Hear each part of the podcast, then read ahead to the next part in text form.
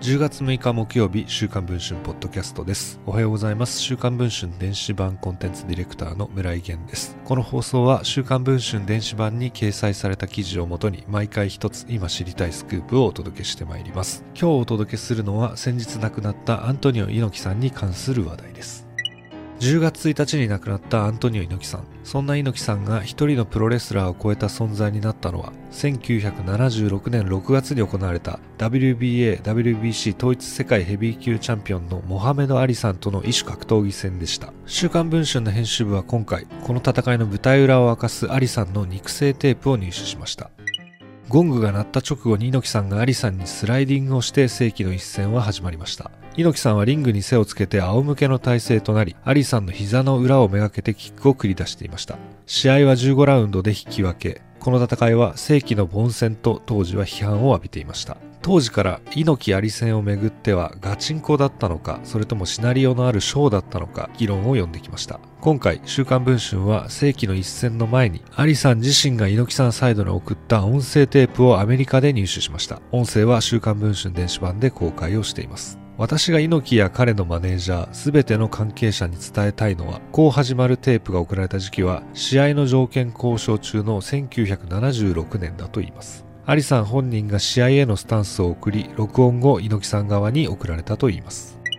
アリさん自身はこのように話をしています。もし私が猪木を手加減して殴った上で、彼が怪我をしたふりをしたり、私が腕をひねられて怪我をしたふりをしたとしたら、これはリアルではないとバレてしまうだろう。私はそれには関わることができない。アリさんは猪木さんと対戦するにあたり、そもそも八百長などの仕組まれた試合はしないと発言をしています。もしエキシビションマッチであるならば、事前に周知すべきだと繰り返し語り、猪木さんと自分がテレビカメラの前でそのことを話すべきだとも提案をしています。そしてアリさんは真剣勝負が行われた場合は、何が起こるかについても予測していました。もしリアルにやるとすれば、猪木は殴られないように床に寝転ぶだろう。果たして二人の戦いはまさにそのような形になりました。